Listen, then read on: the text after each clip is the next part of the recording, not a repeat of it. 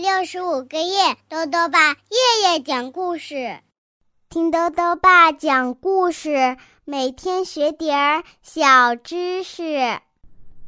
亲爱的各位小围兜，又到了豆豆爸讲故事的时间了。今天呢，豆豆爸继续讲《史记》故事。《史记》呢是汉朝史官司马迁花了十四年时间创作的中国第一部纪传体通史。记录了从上古传说的黄帝时代到汉武帝时期，一共三千多年的历史。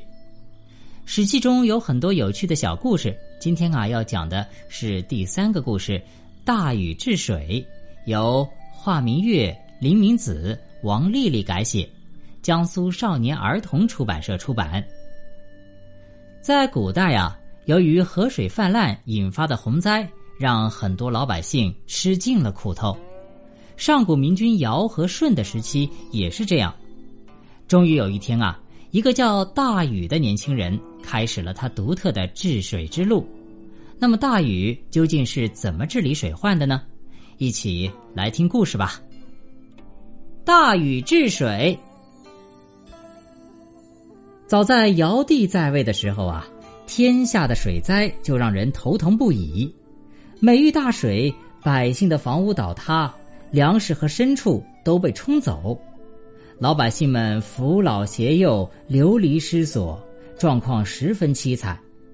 而水灾呢，又会带来瘟疫的流行，在缺医少药的古代呀，更加是雪上加霜的事情。尧帝曾经派鲧这个人去治水，鲧呢，采用了到处堵水的办法，但是却没有成功。因为洪水的力量是巨大的，就算你日夜不停的在堵漏，水也有撕开缺口再次肆虐的一天。后来舜帝接替尧帝之后，鲧就因为治水无功而被流放到边远的羽山，最后呢病死在那里了。鲧死之后，舜帝让手下的人推荐治水人才。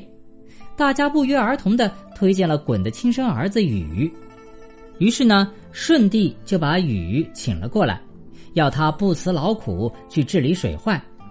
舜说：“如果你出色的完成了这一艰巨任务，我还有更重要的职务，请你担当。”禹完全知道这个任务的艰险，治水需要动用大量的人力和财力，这是只许成功不许失败的。自己的父亲就因为治水不力而受到严重的处罚，可以说，禹是怀着悲壮的心态踏上漫漫十三年的治水之路的。这十三年之间，他很少回家，三次路过家门都没有进去过。禹知道，如果他继承父亲的治水方案，那只能是死路一条。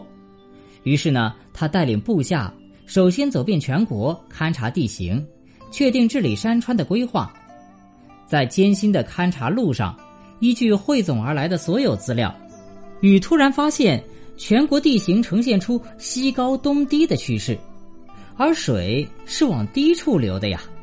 忽然，灵感的火花在禹心头闪现，原来治水的要义不是筑高堤坝去约束狂躁的洪水，而是修通现有河道。开挖他们彼此之间可以借道泄洪的渠道，因势利导，把水引向东面的大海。为此，禹身体力行，亲自戴上斗笠，卷起裤腿儿，跳入浑浊的泥浆水中，和老百姓一道拿起工具开山挖渠，疏通河流。当时在黄河中啊，横着一座大山，叫做龙门山。奔流而下的黄河水没有办法冲破龙门山的阻挡，就只能溢出河道。每年的水灾闹得老百姓家破人亡。大禹多次去那里查看地形，觉得不把龙门山给凿通，就没有办法让黄河水畅流。于是大禹竭尽全力动员当地的部族首领和百姓，让他们有钱的出钱，有力的出力，全力开凿龙门山。作为开凿的总指挥，大禹几年奋战，他的指甲在劳动中磨秃了，小腿因为长期站在洪水中被泡得溃烂，患上了无法治愈的皮肤病。他忙到连自己儿子启出生，路过家门都没有时间进门探视妻儿。手下的人说他是不近人情，但禹却满含深情地说：“你们看看这几十万人的治水队伍吧。”有多少人也是抛妻别子追随我来的？他们也思念家人，也有妻儿的牵挂呀。如果我回家探视，是不是也要准许所有的人都回家探视呢？要让手下人做到的事儿，自己首先就要做到呀。经过坚持不懈的努力，大禹首先凿开龙门山，疏通了黄河，后来又用同样的方法。让天下九条大河的水流都得以畅通。以往因为洪水肆虐而抛荒的土地都种上了庄稼，饱受水患之苦的百姓视禹为治水英雄和他们的拯救者。舜帝年老之后啊，顺应民意，把帝位禅让给了禹。禹帝在位十年，十分勤政爱民，但是他在巡视南方的路途中。不幸病逝于今天的浙江绍兴会稽山。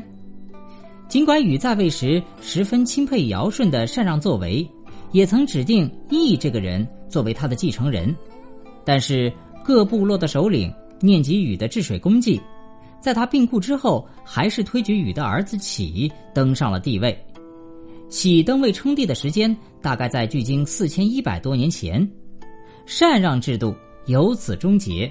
中国历史上第一个奴隶制王朝夏王朝由此拉开了序幕。好了，小围兜，大禹治水这个史记故事啊，到这里呢就讲完了。下面呢又到了我们的小知识环节。今天啊，豆豆爸要讲的问题是：黄河水为什么是黄色的？豆豆爸告诉你啊，因为黄河处于黄土高原。黄土高原的土地是黄土，也是黄颜色的。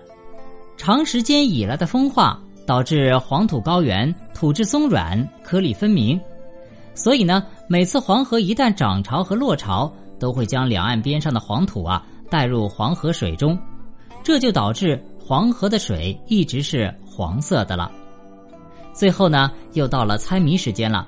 今天的谜面是这样的：宽嘴老婆婆。说话叨叨唠，爱洗冷水澡，走路摆又摇，打一动物。